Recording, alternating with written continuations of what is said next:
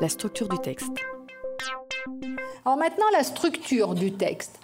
Quand on va travailler sur des textes où la structure est effectivement euh, simple, mais c'est vrai que il faut comprendre euh, un petit peu les ressorts, on va dire, euh, entre guillemets, des actions, de ce qui va motiver euh, dans l'histoire les actions de tel ou tel personnage.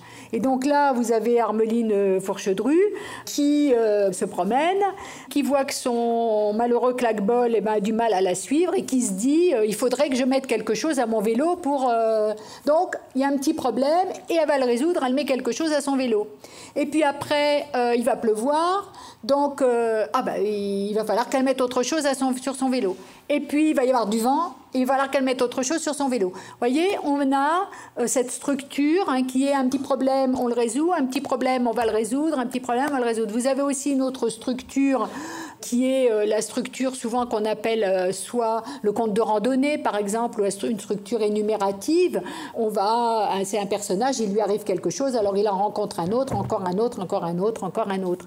Et puis on a une structure de récit euh, qui peut être une situation initiale, un, personnage, il lui arrive quelque chose et il trouve, il arrive à résoudre son problème avec l'aide d'autres, etc. Ça, c'est quelque chose que l'on va pouvoir euh, mettre en évidence à partir d'albums très simples hein, comme Armeline, Fourchedru, ou bien les albums, euh, les contes à structure répétitive. Je vous en parlerai tout à l'heure en production écrite. Et puis, vous avez les textes informatifs. Il ne faut pas négliger les textes informatifs, euh, puisqu'on a vu, vous savez, à la suite de, des résultats de l'enquête euh, PISA, que euh, les, nos élèves avaient beaucoup de mal. ils étaient bons en littérature, on va dire, au niveau de la compréhension en littérature, mais qu'ils n'étaient pas très bons au niveau de la compréhension des textes informatifs. Et on va travailler, commencer à travailler ce texte informatif dès le CP. Et là, on voit bien hein, que déjà, il y a une organisation visuelle hein, avec des paragraphes, mais euh, on va voir en a toujours une petite introduction.